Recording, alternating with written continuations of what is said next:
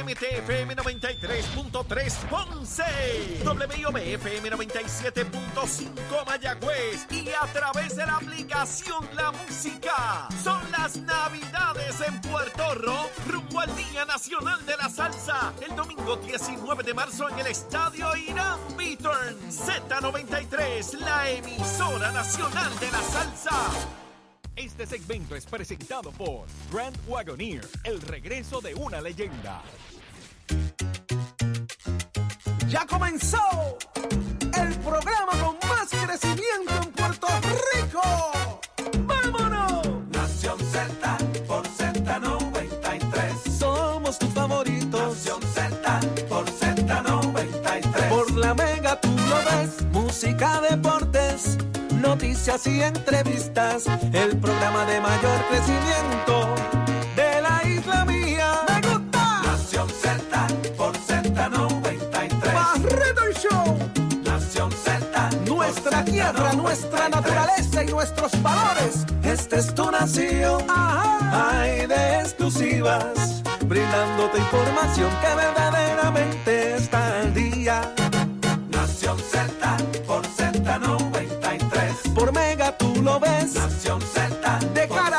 siendo parte de la historia. Nación Z. Por Mega TV. Ok, la.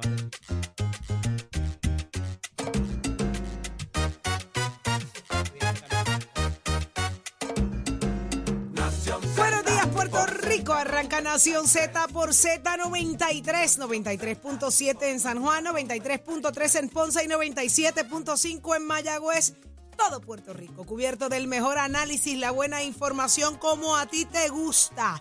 Saudi Rivera es quien te habla junto a Jorge Suárez, Eddie López, y estamos más que listos. Buenos días, Jorge. Buenos, Buenos días, buenos días. Buenos días, Saudi. Buenos días, Eddie, Pacheco, Achero, Puerto Rico entero, que ya está conectado con nosotros a las 5 y 57 de la mañana, porque todo comienza aquí en Nación Z. Listos, prestos y dispuestos desde el estudio Ismael Rivera para estar con ustedes por las próximas dos horas discutiendo lo que ocurre en y fuera de Puerto Rico en nuestras aplicaciones digitales, la música app, para que nos vea y nos escuche como usted quiera. Oiga, eso está ahí para que usted lo use cuando usted lo desea de igual manera todo lo que pasa aquí en Nación Z, en el podcast de Nación Z. Y este es el contenido que usted prefiere. Los amigos del Facebook Live, gracias por conectarse, por hablar con nosotros, por dejar su opinión. A favor o en contra, estamos aquí para hablar con ustedes de eso, olvídese de eso. Saudi los Usted escriba mucho. ahí que nosotros contestamos, ¿sabe? Sí. Buenos días, López. Buenos días, Jorge. Buenos días, Saudi. Buenos días a todos los compañeros y a las personas que nos sintonizan a través de todas nuestras diferentes plataformas interactivas. Hoy martes 20 de diciembre del año 2022. Dispuestos y prestos a llevarles a ustedes las informaciones, las noticias, pero sobre todo el análisis que tanto prefieren y que han hecho su favorito aquí a través de la emisora nacional de la salsa Z93. Hágase parte de nuestra conversación al 6220937, 6220937, también a través del podcast de la, la música y el Facebook Live. Dele share y like para que le lleguen las notificaciones y pueda dejarlo, dejarle todos esos comentarios bonitos a Saudi, como pasó ayer. en la Sí, de sí, ayer. sí, sí, sí, Dímelo, sí. Saudi, ¿qué hay para hoy? la gente fanática, eh, ¿verdad? Que, que no, que no- no usa el, razonamiento para, para discusión. Pero nada, hay gente buena y hay gente que no están, pero los quiero igual, los quiero igual porque están ahí, los queremos. Besitos en el, como dice nuestro compañero. Moisés, besitos en el cutis, besitos en el cutis. Este, mira, tú sabes qué, Eh, hay mucha información. Hoy tenemos un programazo especial. Saben que de la semana pasada tuvimos al presidente del Senado muy buen rato con nosotros, lo cosa que agradecemos. Al otro día estuvo con nosotros muy buen rato eh, Tomás Rivera Chats y hoy estará con nosotros. él. ayer estuvo Denis Márquez también, muy buen rato con nosotros, porque así somos. Podemos eh, eh, tener a todos los partidos políticos porque trabajamos para todos los ideales. Y hoy estará con nosotros Tatito Hernández, el presidente de la Cámara de Representantes. Así que este programa promete. Le vamos a preguntar lo que nadie le ha preguntado, porque así somos en Nación Z. Así que este programa arranca ahora mismo. Vamos a ver qué es lo que tenemos en las portadas del día de hoy, de qué se está hablando. Eh, hablábamos fuera del aire, un tema bien, bien interesante, Eddie, Jorge. Es que hace unas semanas atrás discutíamos el asunto de las, de las body camp de la policía. Sabemos que Miguel Romero estuvo aquí y habló de eso, de que ya San Juan había alrededor de 50 oficiales de la policía que se le acababan de instalar esas cámaras. Él explicó cómo era el funcionamiento y la duda más grande era la conservación de ese material y quienes tenían acceso una vez era, ¿verdad?, tomado, adquirido. Exacto. Pues precisamente ayer trasciende ya en redes sociales. hablamos del casito de Cagua. El casito de Cagua. que la señora se comió la luz y no, que mi papá se cayó y como llegaron el bodycam demostró que el papá estaba lo más bien que lo que estaba emitiendo la policía. a veces nos damos unas jugaretas para evitarnos un ticketcito. Pero eh, ayer trascendió un video de una cámara que no se sabe dónde estaba, si era una bodycam eh, de la policía o no, del caso de la joven esta que entró a un fast food gritando y el guardia pues utilizó el taser para llevarla al control. es un caso bien sonado, tiene un alcance brutal porque se fue a redes sociales precisamente, pero fue tomado por gente que estaba allí en el, estación, en el establecimiento. Ahora, trasciende una imagen, unas imágenes del momento en que hay una intervención con ella, la primera intervención oficial, y la pregunta es, ¿de dónde proviene el vídeo y cómo se hace público ese vídeo? Eddie, vamos al detalle. En efecto, eh, Saudi, lo has puesto en muy buen contexto y, y hablando de contexto particularmente, eso es lo que provee ese video que ayer se filtra en eh, diferentes medios de comunicación, así también como las redes sociales. Y es los minutos previos a la intervención dentro del establecimiento de comida rápida, donde se da la situación y posteriormente se inmoviliza a la persona a través del uso del taser eh, y, eh, ¿verdad?, detalla un poco la, la situación y la, la actitud en la que estaba esta joven que después casi se le victimizó eh, por razón de cómo el policía había utilizado la fuerza para someterla a la obediencia. Pero eh, como recordarán compañeros, y no por ser nube negra, eh, yo tenía mis dudas en cuanto al manejo de esas imágenes, si e, es que en efecto, como se ha dicho, esto, este pietaje viene o procede de la body cam, de la, de la cámara que tienen los, los, los efectivos de la policía. Jorge trae una, un muy buen punto que esto se está haciendo a través de un sistema de prueba, un programa piloto, lo que le llaman, en el área metropolitana. Estos sucesos ocurren en Utuado. Pudiera ser que se utilizó otro artefacto que no necesariamente es el bodycam.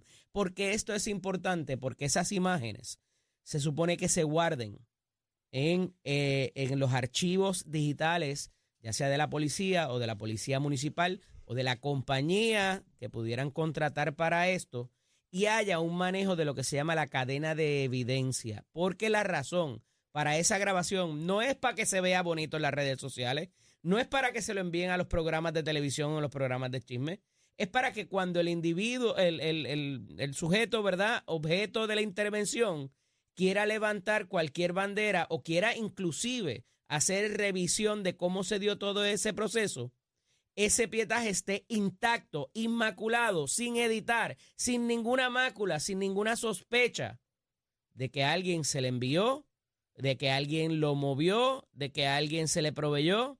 Y recuerden que es muy importante y una de las primeras cosas que hace ese oficial y que se le adiestra para hacer es darle el conocimiento a la persona que está interviniendo que le está grabando. Porque a falta de eso pudiera resultar ilegal. Más allá, y lo traje aquel, aquí en aquel momento, pudieran haber terceras personas que no son apercibidos, que no son advertidos de que pudieran estar en esa grabación y que estas grabaciones pudieran ser utilizadas para otros propósitos que no necesariamente es el que comprende la ley o los reglamentos que facultan el que poder hacer esas grabaciones. ¿Por qué eso es importante? Porque pudieran utilizarse para asuntos políticos, para hacer hasta algún tipo de extorsión o soborno. Mira, te tengo en video con una persona que no es tu esposa. ¿Qué vas a hacer? Y esa no es de nuevo el, propósito de grabar estas imágenes. Dado esta situación, me parece que tiene que haber una explicación por parte del cuerpo policiaco o del oficial interventor de dónde salió estas imágenes y si en efecto es pietaje que debió haber controlado la policía de Puerto Rico porque violenta el protocolo que tiene que existir por disposición federal. No por, no por reglas de aquí, ni porque alguien se lo inventó, ni porque vamos a hacerlo más chévere. Por disposición federal para la grabación de imágenes, tiene que haber un protocolo de disposición de imágenes que cada cierto tiempo eso se limpia, se borra y no queda en ningún otro archivo. Y eso de nuevo es por disposición de casos federales que se han llevado ante el Tribunal Supremo de los Estados Unidos y así ha quedado decidido. Y esa fue mi pregunta al alcalde Miguel Romero en ese momento. Así que eh, eh, me parece que eh, requiere de esa aclaración, más allá de que nos alimenta el morbo para saber qué pasó en esa preintervención, y saber que entonces la muchacha no era ninguna hermanita de la caridad ni ninguna ovejita, ¿verdad?, descarrilada que fue sometida a la, obediencia violentamente. Así que eh, me parece que todavía hay mucho que explicar por parte de los agentes del orden público en la eh, divulgación de estas imágenes.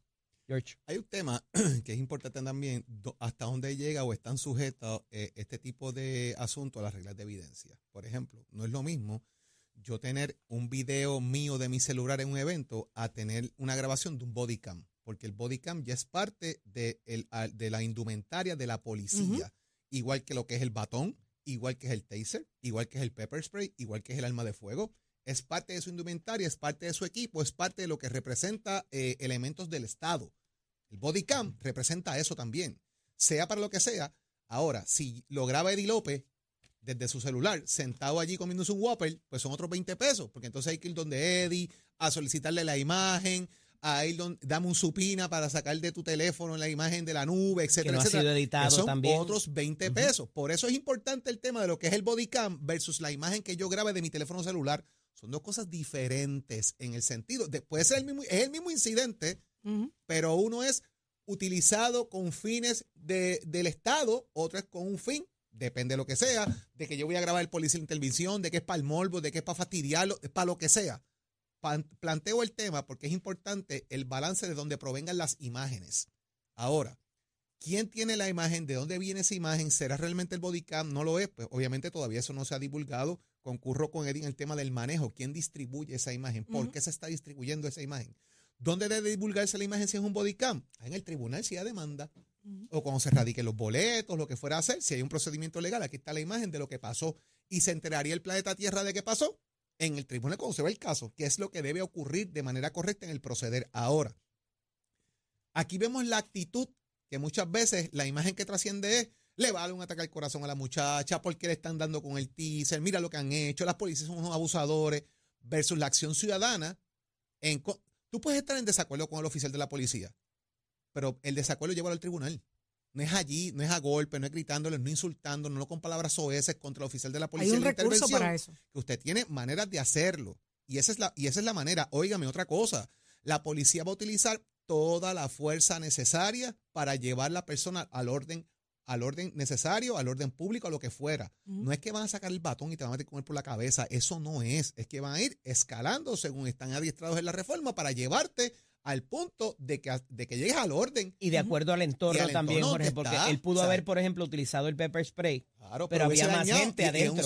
Hubo una persona que intervino con él. Su seguridad y la seguridad del entorno. aire acondicionado. Hubo, hubo una persona que obstruyó el proceso. o sea, que andaba con esta persona que también tiene un apareció. Y que también tiene un expediente, porque los dos tienen un expediente de boletos de tránsito. Eso es otro, ese es otro ¿Y asunto. ¿Por qué sale eso también públicamente? Todo ese expediente de estas personas. O sea, hay varias cosas ahí que hay que mirar la Pero esta persona criminal es más fácil buscarlo, pero los boletos administrativos de la persona, evidentemente hubo alguien de adentro filtrando una información que no necesariamente es pública. ¿Y por qué esto es importante y se guarda con tanto recelo? Porque ahora desde un celular usted puede coger cualquier video. Ahora mismo, por ejemplo, discuten aquí Jorge y Saudi. Y yo grabo, yo lo grabo completo. Y después voy de la misma aplicación. Esto no es nada complicado y voy editando y borro la parte de Saudi. Y parece que Jorge le está cayendo encima y Saudi así ofendida. Que no es verdad. Pero no se ve. yo, sé que no es verdad. Todos sabemos que no es verdad. Pero es, bien fácil hacer eso. Entonces, ¿por qué, ¿por qué, hablo sobre esto? Porque por lo menos, y yo he visto el video un par, en par de ocasiones, e, es evidente que de la perspectiva de donde estaba tomando el video era controlada por el policía porque estaba en la motora y brincaba y toda la grabación y desde la perspectiva no ves al policía, solamente ves a las otras dos personas. O sea que fuera un, un tercero particular me parece dudoso. ¿Por qué esto es importante al final del día? Porque está en control del oficial, de la gente del orden público. Y eso ya tiene, esa grabación de imágenes, ya se reviste de una presunción, ¿verdad? Eh, o no, no, no, es una presunción porque no, es de las presunciones legales, pero ya es en, en, control del Estado, del aparato del Estado. Al oficial estar revestido de esa autoridad del Estado, se entiende de que está utilizando recursos para esos propósitos. Y dado ese asunto, sea la, el bodycam o no, ya tiene otra connotación cuando es el policía quien te graba y no un tercero. A falta de eso, habría que certificar esa grabación, si es que llega a un tribunal, que por ahí es por donde iba Jorge, se puede certificar la grabación de cualquier persona de que no ha sido editada y que es el contexto correcto. ¿Cómo se hace eso? Hay unos peritos que se dedican a eso y, en, y, particularmente lo que se hace es que, por ejemplo, se busca la cámara de seguridad para ver que no hayan loops, ¿verdad? Que no hayan eh, eh, en intervalos que se hayan podido editar o sacar de contexto para evitar de que el video o el documento, lo que sea que se presente en evidencia, y por eso hablé de preservar la cadena de evidencia, ha sido intacto tal cual se tomó y no ha sido editado o, cortado de ninguna forma. La pregunta que yo me hago inmediatamente, ponle que haya sido, ¿verdad? La oficial, estamos eh, presumiendo, asumiendo aquí que, ¿verdad? Por lo que vemos.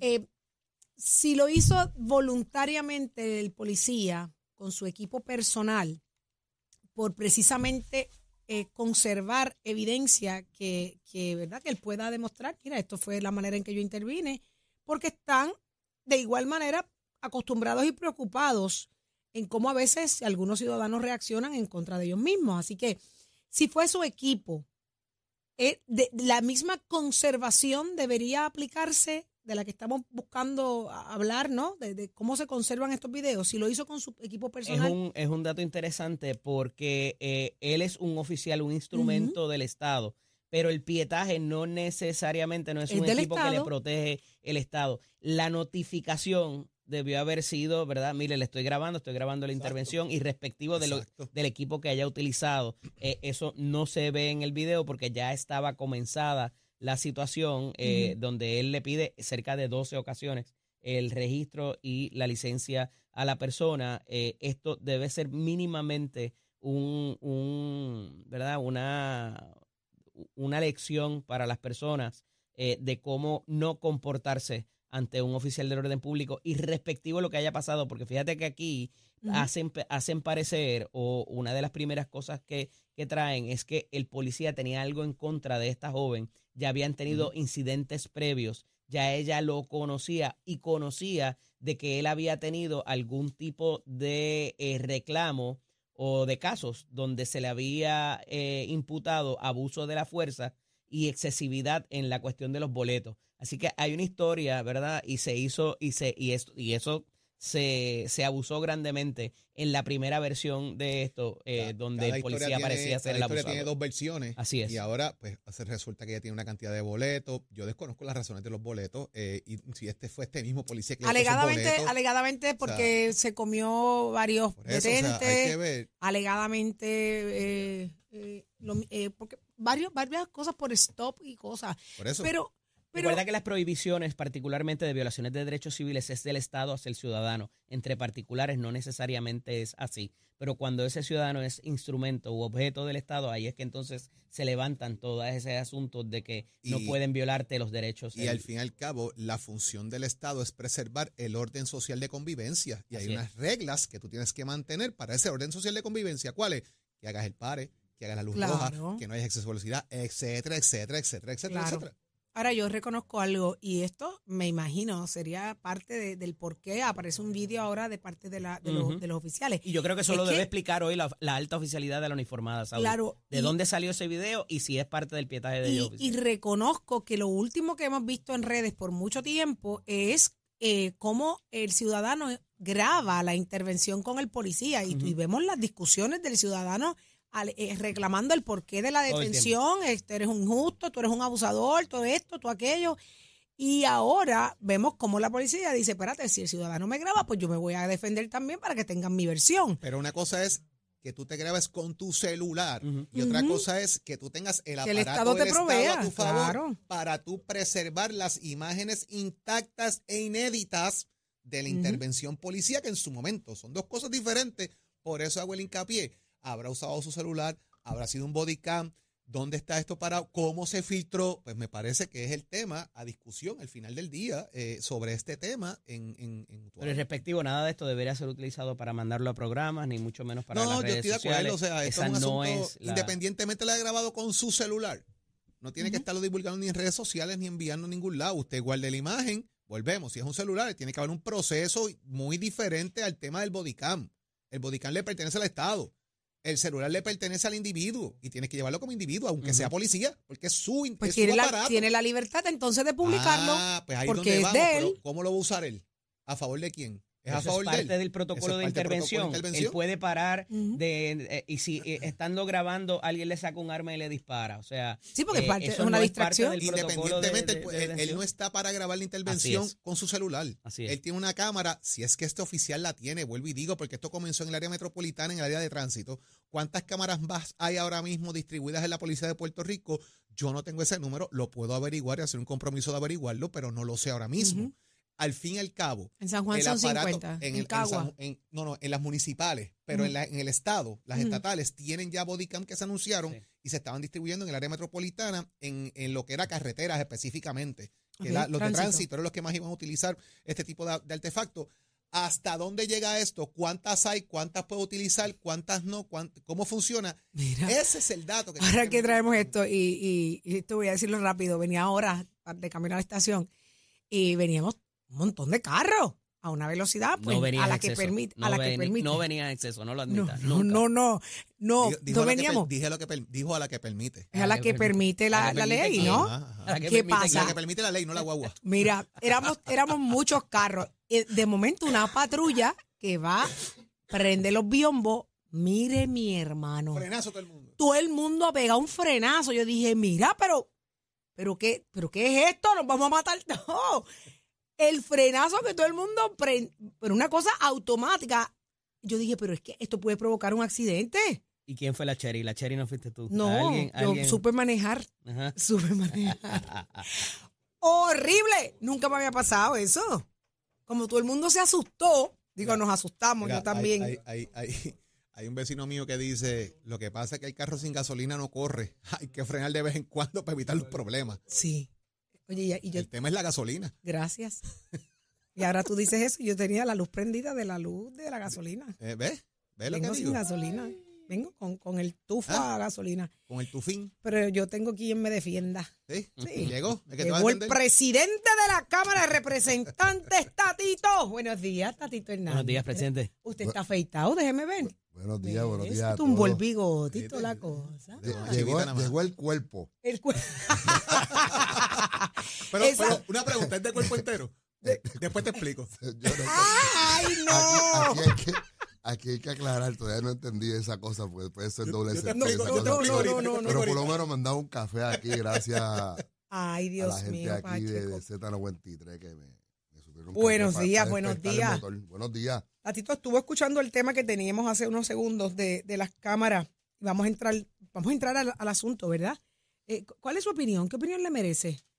Bueno, es complicado, ¿verdad? Que, que un funcionario público, eh, dentro de un procedimiento formal de su trabajo, se grabe y después entonces obviamente este comunique la comunique lo que grabó. Eh, yo, yo creo que esto es un tema que el- los policías se están sintiendo indefensos. Eso es lo que está pasando Sí. aquí. Eh, han tenido que, que- que hacer varios varias intervenciones y las cámaras que han utilizado las personas que han intervenido, la, la gente la- se ha virado la percepción pública del lado, obviamente, del- del- de la persona detenida. Y lo que están buscando de una manera u otra es demostrar que, mira, esto no es así, no como lo pintan. No, no- no necesariamente los policías tienen... Algo pasó antes de. Sí, se lo pasó lo que, lo que ha pasado Defender en, otro- en, otro- tu en otros ejecutoria. casos. Eh, y lo, y lo, y, ¿verdad? Cada cual, yo siempre he dicho que Dios le da talentos diferentes a la gente. A todos. Y, y, y mira cómo hace. Dios lo hace de forma eh, bien dadivosa. A uno le da mucho talento, pero a otros no le da el talento, ¿verdad? De, este caso, de poderse defender quizás mediáticamente, tener la capacidad para poder comunicar efectivamente. Quizá algo tiene el, talento desde un punto de vista este, policíaco, de poder eh, detener una persona, el elemento físico, la estructura, el conocimiento, pero no para poder mediáticamente eh, poderse defender de un ataque o de la percepción que pueda tener de un video parcial comunicado por, por un detenido. Y yo creo que ahí es que está el detalle, ¿verdad? Este, y siempre al, al final, pues, eh, atacan al, a, la, al uniformado. Yo nunca voy a olvidar en un proceso de presupuesto que eh, teníamos organizaciones que representaban este, a los empleados y se paran un, uno de estos policías que representa eh, las diferentes organizaciones y tenía una listita, un papelito cortito. Ujú. 150 violaciones, 300 este asesinatos. Este es el, este es el promedio que recibe de impacto un policía durante un año. Y, el- y lo que estaban defendiendo en aquel momento era el porciento de dinero del presupuesto para el tratamiento eh, que se le da a las personas desde el punto de vista mental. Este, hay que darle terapia, hay que tenerlos este, todo el tiempo atendidos y el dinero que se estaba invirtiendo era, era bien reducido y lo que decían, mira, ¿usted sabe cómo se medican? Pues entonces beben, tienen este obviamente un alto por ciento de, de, ataques obviamente y, situaciones de pareja. Eh, hay que tener, hay que invertir. El planteamiento era que había que invertir en el tratamiento y lo y como lo llevan es con el promedio que si tú te lo llevas a tu, ca- a tu casa, imagínate tú lo que socialmente afectaría el que tú tengas este conocimiento todos los días de, de- de todo lo que pasa. Eso y los trabajadores sociales para mí que son los, los- los funcionarios del gobierno que reciben un impacto desde el punto de vista emocional demasiado muy fuerte para lo poquito que reciben. Y, y empezando por ahí, eh, presidente, el tema de los trabajadores sociales, ¿por qué estaban tan mal pagos? ¿Por qué no se les daba seguimiento? ¿Por qué no se les ayudó en un momento dado? Y los trabajadores sociales en Puerto Rico, usted sabe bien, hacen intervenciones en lugares distantes de sus propiedades, tienen que llegar a remover eh, niños y, y bregar con el tema familiar en lugares a veces complicados. eh, los recursos a veces el Estado no se los proveía y hay trabajadores sociales con licencia en el Departamento de la Familia que ganaban 1.300 dólares, hoy ganan 1.700, pero en el Departamento de Educación se ganan 2.200 dólares. ¿Por qué esa discrepancia cuando no necesariamente el trabajo es el mismo? Bueno, se supone, y, y esto es una de las cosas que más nosotros le hemos dado seguimiento, tú sabes que en el, en el gobierno federal eh, tienen los famosos, eh, no son rangos, es el, concepto civil de los rangos, el G3, el Ujú. 4, y no importa, no importa dónde, en qué agencia federal tú trabajas, si eres secretaria, tienes un, un- un- un salario, si eres un administrador, tienes un salario, si tienes una persona que es un clerical, tienes un salario. Eh, esto viene ahora en enero. Es una de las cosas que lleva mucho O tiempo. sea, va a haber unos rangos de alguna manera, de niveles. a niveles. Este, eh, se ha estado publicando eh, recientemente. A través de la Oficina de la Administración de Transformación de los Ah. Recursos Humanos. Y, y, y, y vamos a estar claros, estas son cosas que tú no legislas, tú no puedes legislar. Imagínate tú, hay, hay 75 diferentes plazas en el gobierno y mete tú estar, que by the way, hay gente creativa que se, se pone, pues, hay cosas que sí que le- le- le- recientemente a la Cámara y el Senado legislamos el salario de los fiscales.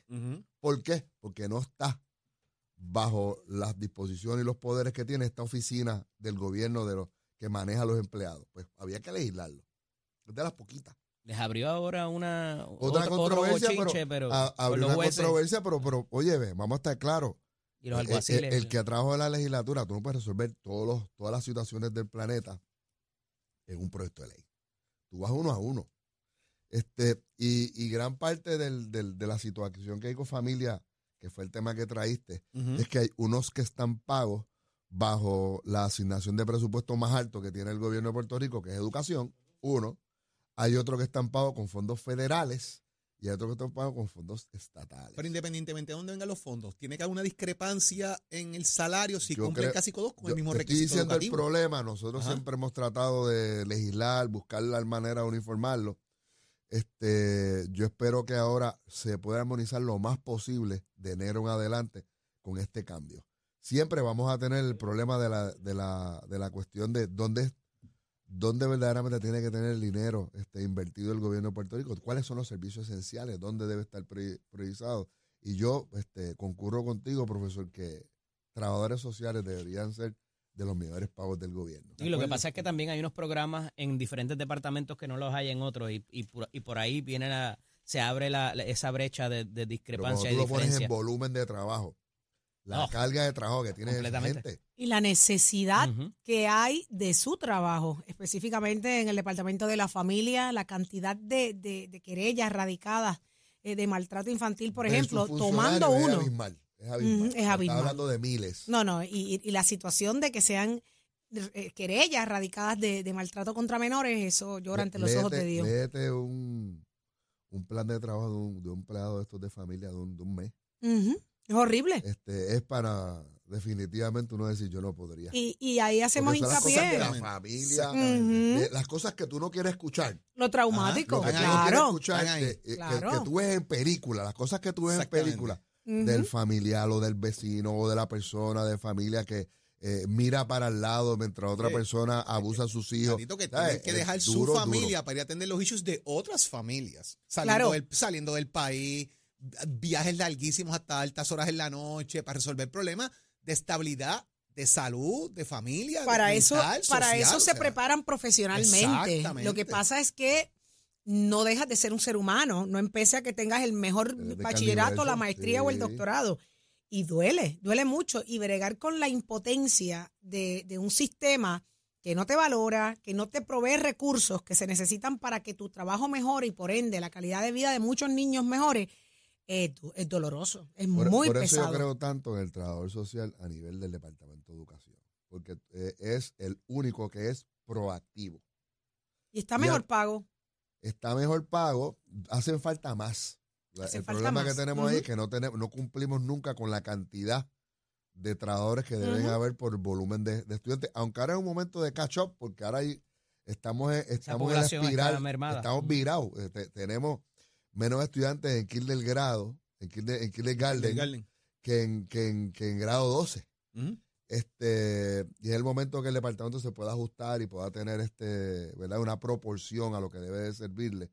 Eh, porque es donde uno, fíjate que antes los maestros, pues, eran desde médicos hasta, hasta trabajadores sociales, pues son los que se dan cuenta de la situación que había en el, el hogar, canalizaban esas querellas.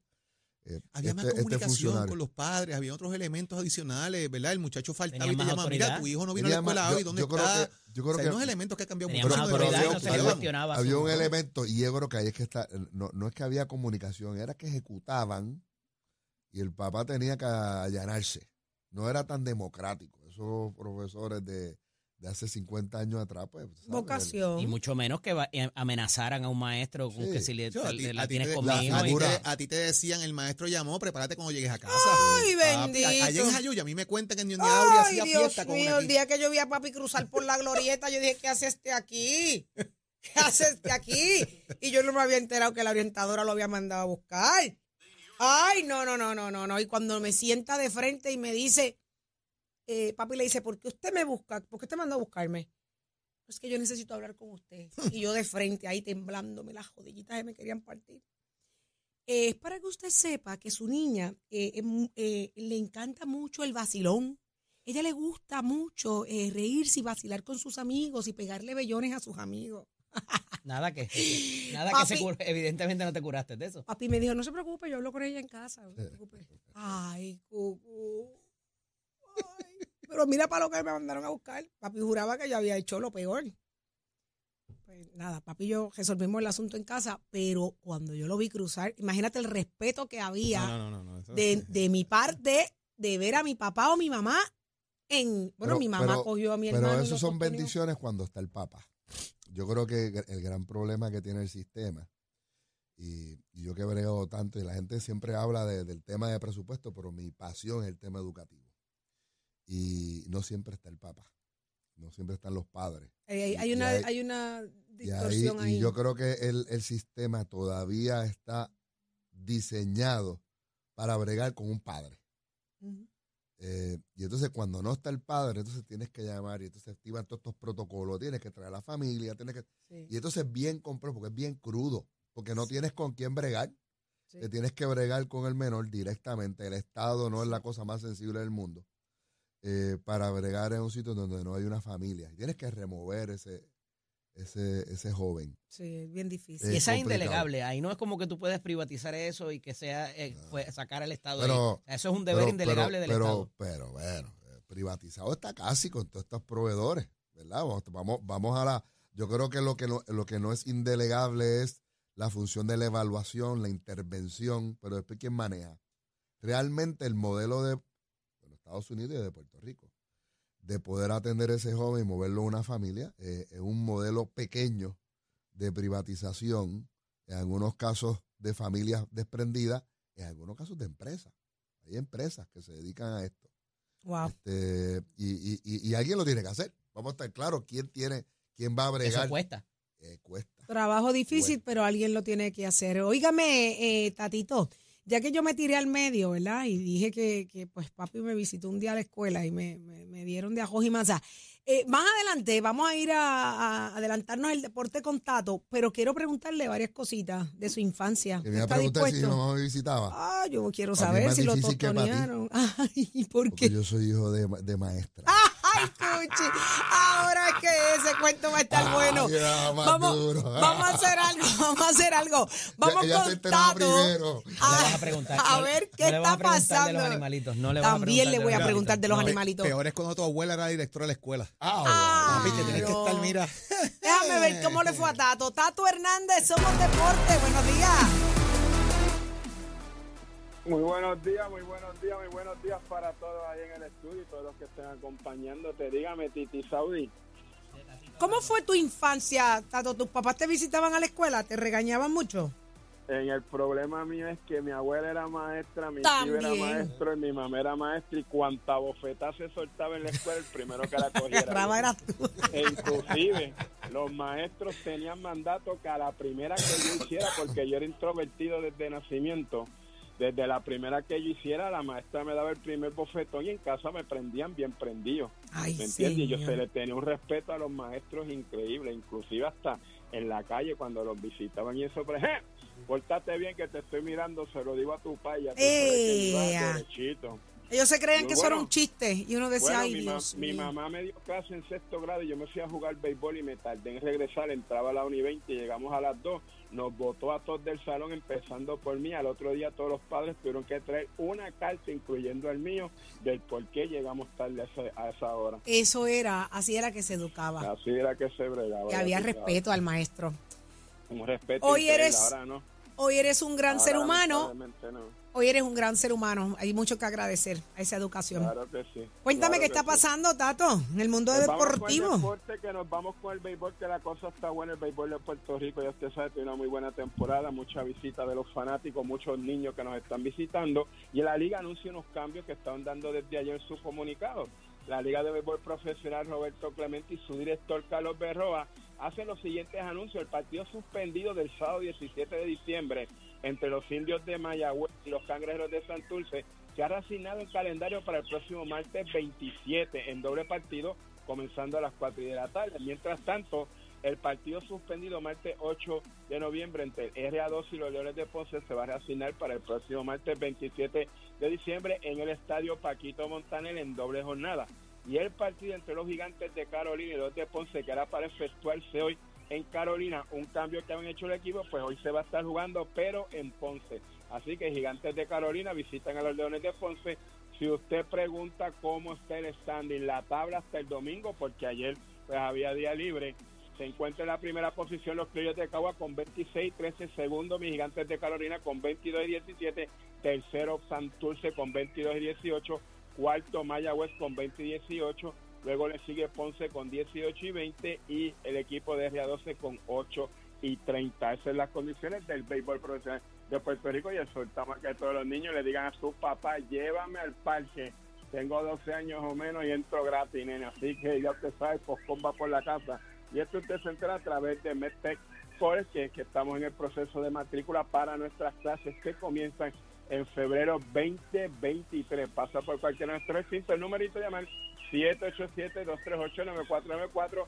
787-238-9494. Compara nuestras facilidades y equipos y toma tu la decisión de estudiar en Mestre College. ¡Ya te la chero!